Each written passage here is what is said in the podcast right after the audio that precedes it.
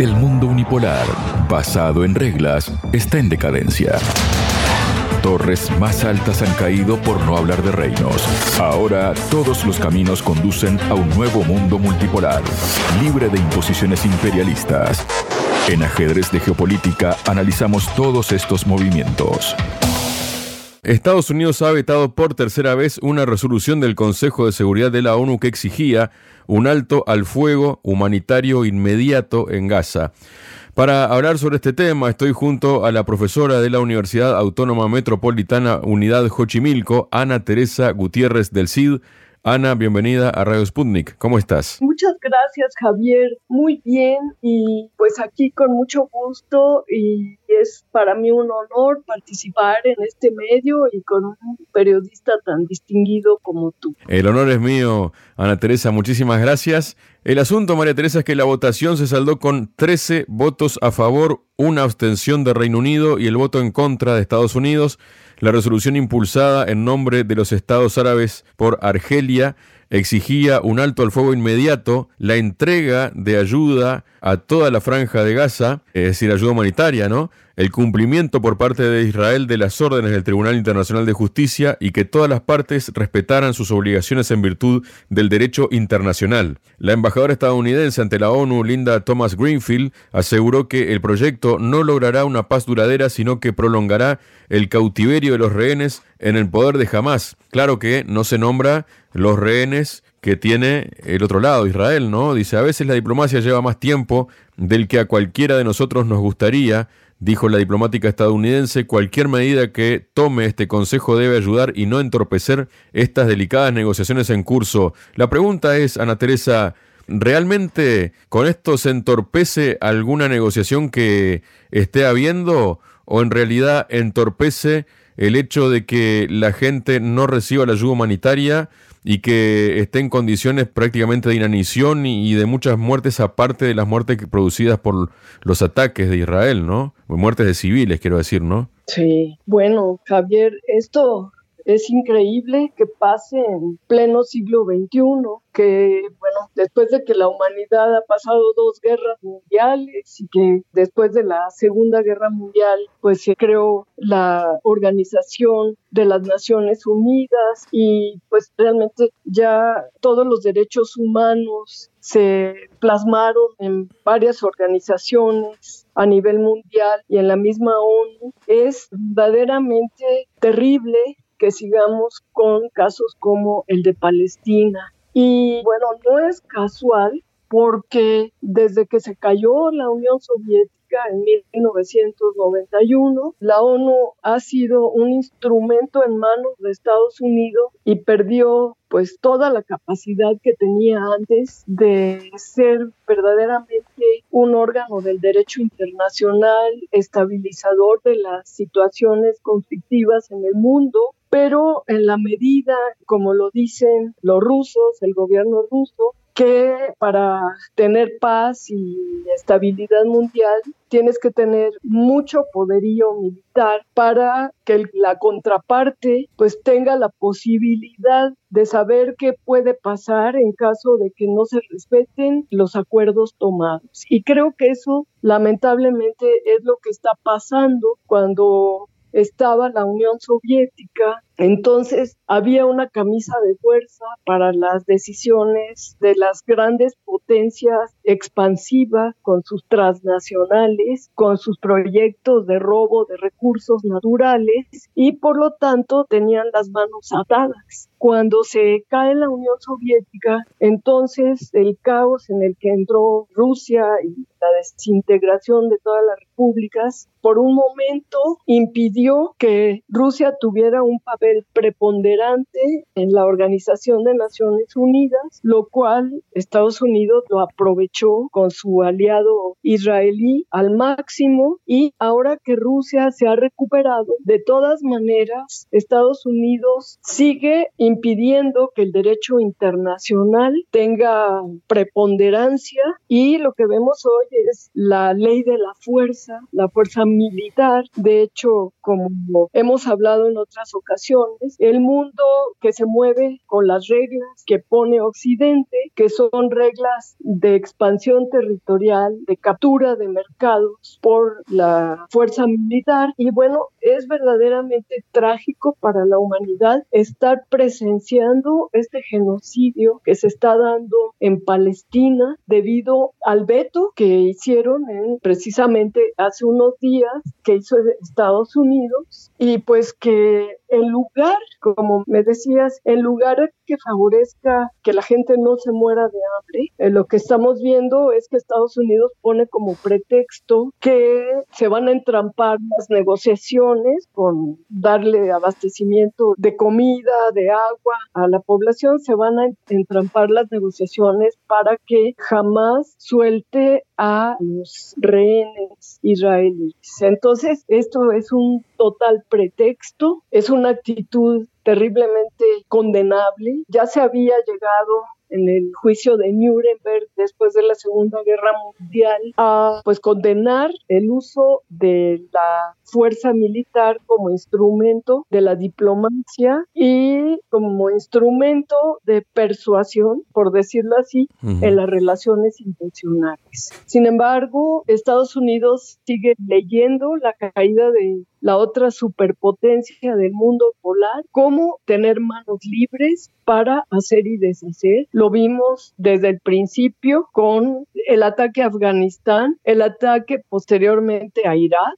después a Libia, destruyendo países y quedándose con los recursos naturales, que su lema es la paz, la democracia, llevar a los países la democracia. Realidad es el saqueo de recursos naturales de estos países y bueno, hoy está muy claro que este ataque de Israel a la franja de Gaza es porque, si lo vemos desde la óptica geopolítica, porque en Gaza hay mucho gas y ese gas, ahora que vetaron a Rusia para poder abastecer a la Unión Europea, el proyecto geopolítico israelí-estadounidense es crear ductos que vayan a Europa con el gas de la franja de Gaza y incluso ya hay la construcción de viviendas, según anuncian, para israelíes en la franja de Gaza. Y han destruido las universidades, los hospitales y han tratado al pueblo palestino verdaderamente como los nazis alemanes trataban al pueblo soviético en la época y a todos los pueblos, bueno, más que nada al pueblo soviético, porque a los otros países de Europa Occidental los ocupaban, pero no ponían resistencia al dominio nazi, ¿no? Pero en la Unión Soviética se hacía este tipo de tropelías que no se veían desde esa época, como quitar comida, agua, juicios sumarios, matanzas, negarle los derechos humanos más elementales a la población, como es el derecho a la vida, al agua, a la comida, a la salud, a la educación, pero sobre todo en este momento se está atentando contra el derecho a la vida y a la alimentación. Entonces, verdaderamente es terrible lo que hace Estados Unidos para lograr el objetivo de quedarse con la franja de Gaza para que su aliado israelí haga este proyecto geopolítico. Ana Teresa, luego tenemos unas reacciones eh, respecto a este veto de Estados Unidos de esta resolución, ¿no? Por ejemplo,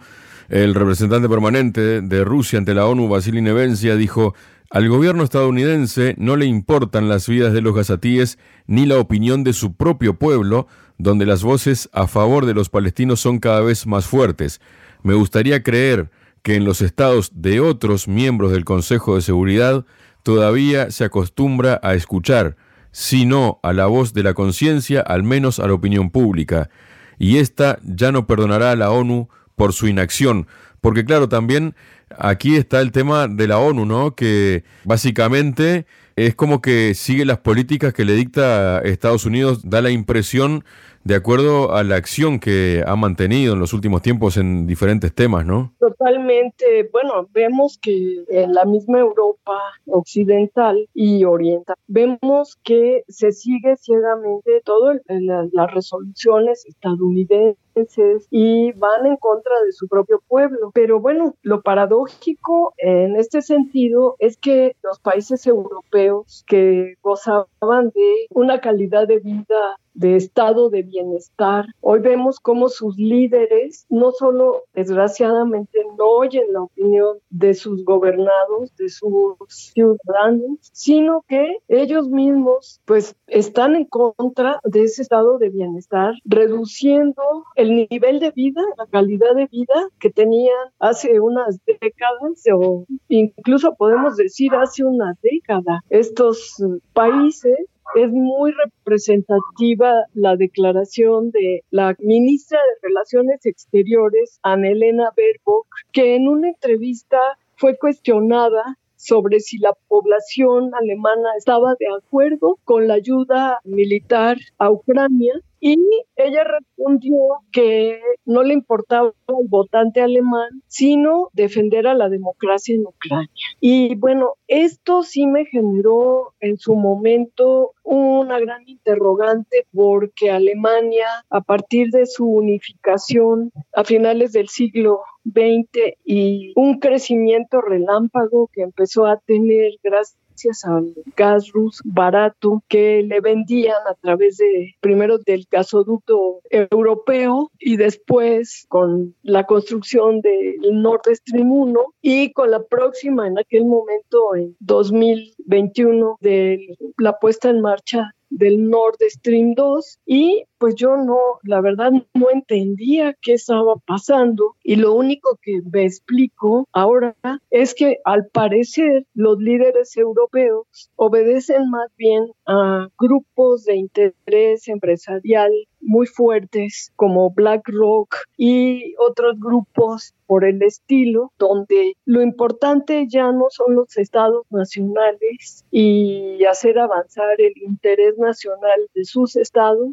sino servir a esta cúpula transnacional de la cual ellos son empleados. Entonces, por eso ahora, ya que he entendido esto, no me sorprende que los países occidentales y y otros países más de la periferia internacional, pues la verdad no oigan a sus ciudadanos, sino que estén al servicio de estas élites empresariales que pretenden construir este esquema de gobierno mundial en donde se borren en los países que entren a este juego, se borren las fronteras para el interés nacional de cada país y estén servicio sus recursos naturales, su fuerza de trabajo para este gran proyecto en donde ya no importa el interés de un país soberano. Ana Teresa, luego tenemos, por ejemplo, ¿no? que lo que se piden en las resoluciones es que se deje pasar la ayuda humanitaria, ¿no?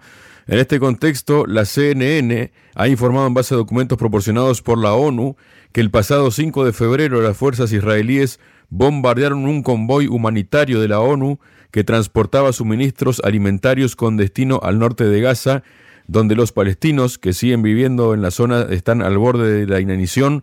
pese a que los israelíes sabían a qué organización pertenecían los vehículos y qué transportaban. En este sentido también, hace pocos días, la ex secretaria de Estado de Estados Unidos, Hillary Clinton, declaró que no está sorprendida por el número de víctimas entre la población civil en la franja de Gaza, sosteniendo que eso es lo que pasa en las guerras. Estas declaraciones de Hillary Clinton, pues la verdad es que ella cuando perseguían a Osama Bin Laden se carcajeó cuando lo atacaron y lo es decir, que realmente han vuelto las ideas y las actitudes de los nazis en pleno siglo XXI,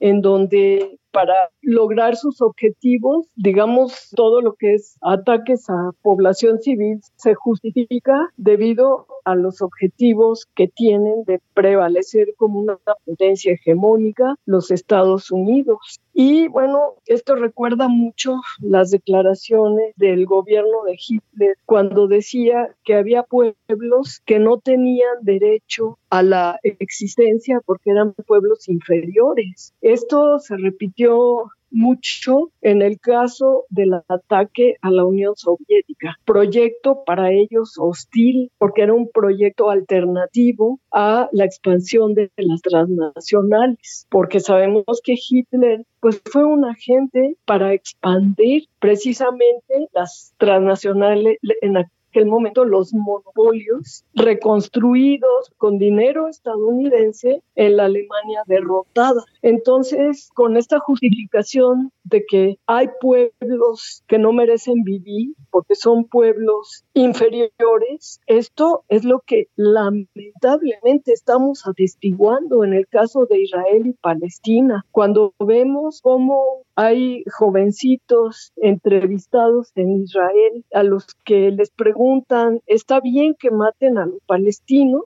Ellos dicen, claro, hay que exterminarlos. ¿Y qué le parece que maten a los bebés? Pues bien, porque hay que exterminarlos desde que nacen. Esto, desde luego, es el resurgimiento de la ideología nazi, de la opresión de unos pueblos y la idea de un genocidio a favor pueblo sobre otro que no tiene, según ellos, derecho a existir. Y esto, pues sí es lamentable en el siglo XXI, no porque seamos nosotros ahora los testigos vivos de esta situación, sino porque el nazismo aparentemente había sido derrotado. Toda esta ideología de supremacía de los pueblos sobre otros había sido derrotado en todos estos juicios de Nuremberg que se llevaron a cabo después de la Segunda Guerra Mundial, el castigo a los genocidas nazis y pues la cancelación de toda la supremacista, pero que vemos que hoy ha resurgido. Cuando, por ejemplo, en el Parlamento canadiense hace unos meses se recibe a un ucraniano pro-nazi, en aquel momento un ucraniano ya mucho mayor como un héroe de guerra. Cuando en la misma Ucrania, este gobierno emanado del golpe de Estado al presidente Víctor Yanukovych en 2014, este gobierno supremacista que revive a figuras que ya habían sido declaradas en, pues totalmente pronazis como este Pan Bandera que cuando se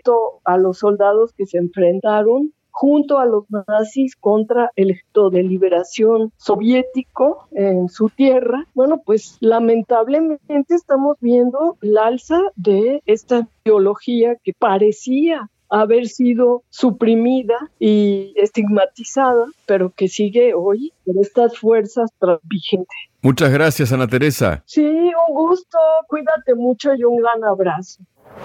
Sputnik, contamos lo que otros callan.